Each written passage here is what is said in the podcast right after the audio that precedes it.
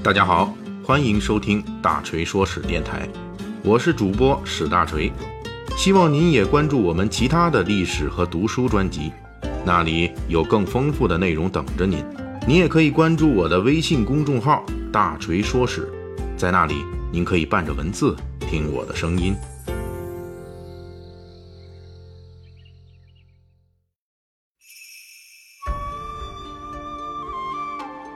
大锤在此前的《水浒细节解密》系列中，已经讲述了古典小说《水浒传》涉及的北宋末年的各种婚姻形态和民间习俗。今天咱们要聊的是《水浒传》中一种比较特殊的婚姻形态，这就是压寨夫人。所谓压寨夫人，从行为上来说，就是山寨土匪抢劫民间妇女回自己的山寨充作老婆。当然，也有一些压寨夫人出于种种原因是自愿的。甚至最后成为山寨头领，这种情况我们一般称之为女匪首。在一百二十回本的《水浒传》中，涉及压寨夫人主题的情节共有三处。第一处是鲁智深路过桃花山下的桃花庄，正巧遇到桃花山的二寨主小霸王周通下山抢劫桃花庄刘太公之女，称作压寨夫人。这鲁智深冒充刘太公之女，痛打周通。这一出情节为花和尚鲁智深增加了不少喜剧成分，而且充分体现了鲁智深的粗中有细和正义感的爆棚。第二处是宋江路过清风山，遇到清风山的矮脚虎王英下山抢了清风寨之寨刘高的妻子，要做压寨夫人，宋江加以劝解，后来刘高之妻却恩将仇报，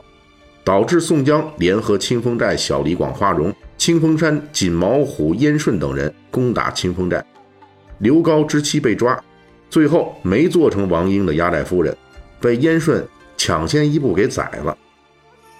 第三处是梁山好汉被朝廷招安之后，攻打河北田虎，田虎手下女将琼英的母亲宋氏曾经被田虎抢做压寨夫人，不甘凌辱，愤而自尽。这一段有关于压寨夫人的往日恩仇。成为琼英与宋将军里应外合做掉田虎的关键情节。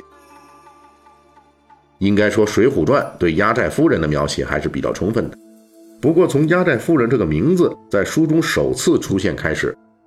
《水浒传》的作者施耐庵就犯了一个小错误，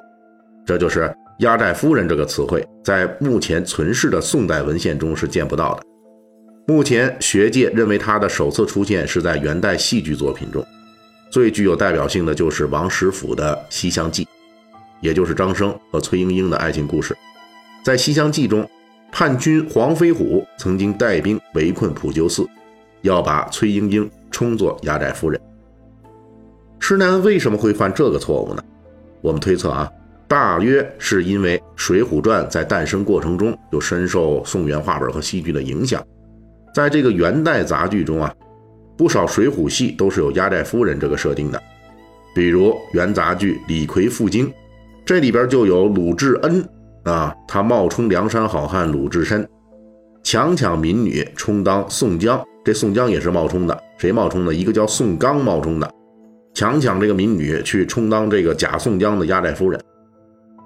施耐在写作《水浒传》的时候，大量借鉴宋元话本和水浒戏剧。顺带着也把压寨夫人这个并不属于宋代的称呼一并继承了过去。不过，《水浒传》中压寨夫人这个名字虽然来源于元代，但是它所代表的抢结婚却是我国古代一项历史悠久的婚姻习俗。所谓抢结婚啊，有时候也叫抢婚，最初始的意义就是男子依据武力抢劫妇女为妻子。比如成书于两千年以上的这个《周易》。就有一些卦辞是描述古代抢结婚的。进入春秋战国时代，原有周代秩序崩溃，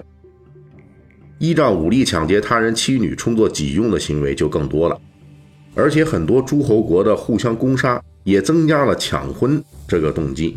其中著名的就属这个《左传》记载的楚文王攻灭西国，就是因为听说西国国君的夫人是个大美女。楚文王出兵灭掉西国，又强娶了西国夫人，还生了两个孩子。但是这位夫人愤怒于楚王的抢结婚，始终不说话。这种抢劫婚本身就是基于封建社会把妇女当成财物可以随意抢夺这样一个价值认识。越到乱世，这样的倚仗武力的抢劫婚就越普遍。比如北宋之前的五代十国时期，后唐王朝的明宗皇帝李嗣源的老婆魏氏就是他抢来的。魏氏本来是镇州平山人，是当地农民王某的妻子，而且还有一个十岁的儿子。李嗣源当时还不是后唐皇帝，而是后唐的一名骑兵将领。他带兵劫掠平山时，就把魏氏给抢来做自己老婆了。而魏氏那个十岁的儿子也被李嗣源一并抓过来充当妻子，改名叫李从珂，这也就是后唐王朝的末代皇帝。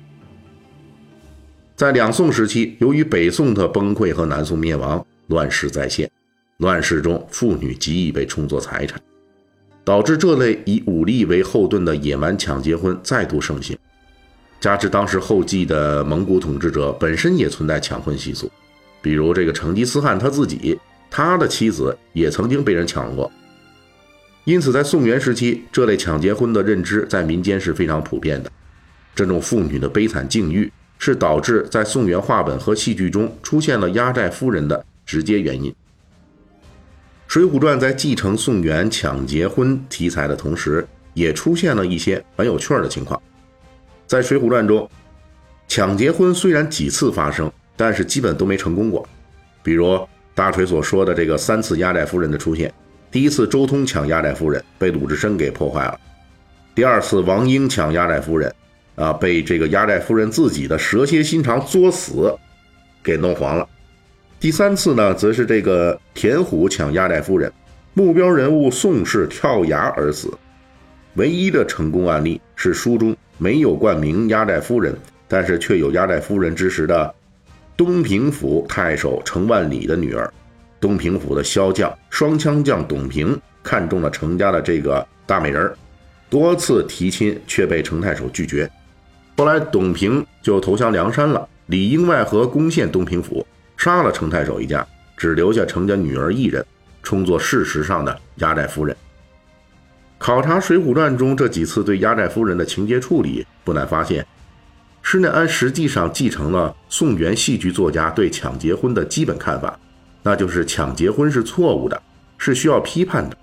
关于这一点，在宋元戏剧中往往是通过被抢妇女的宁死不屈来体现。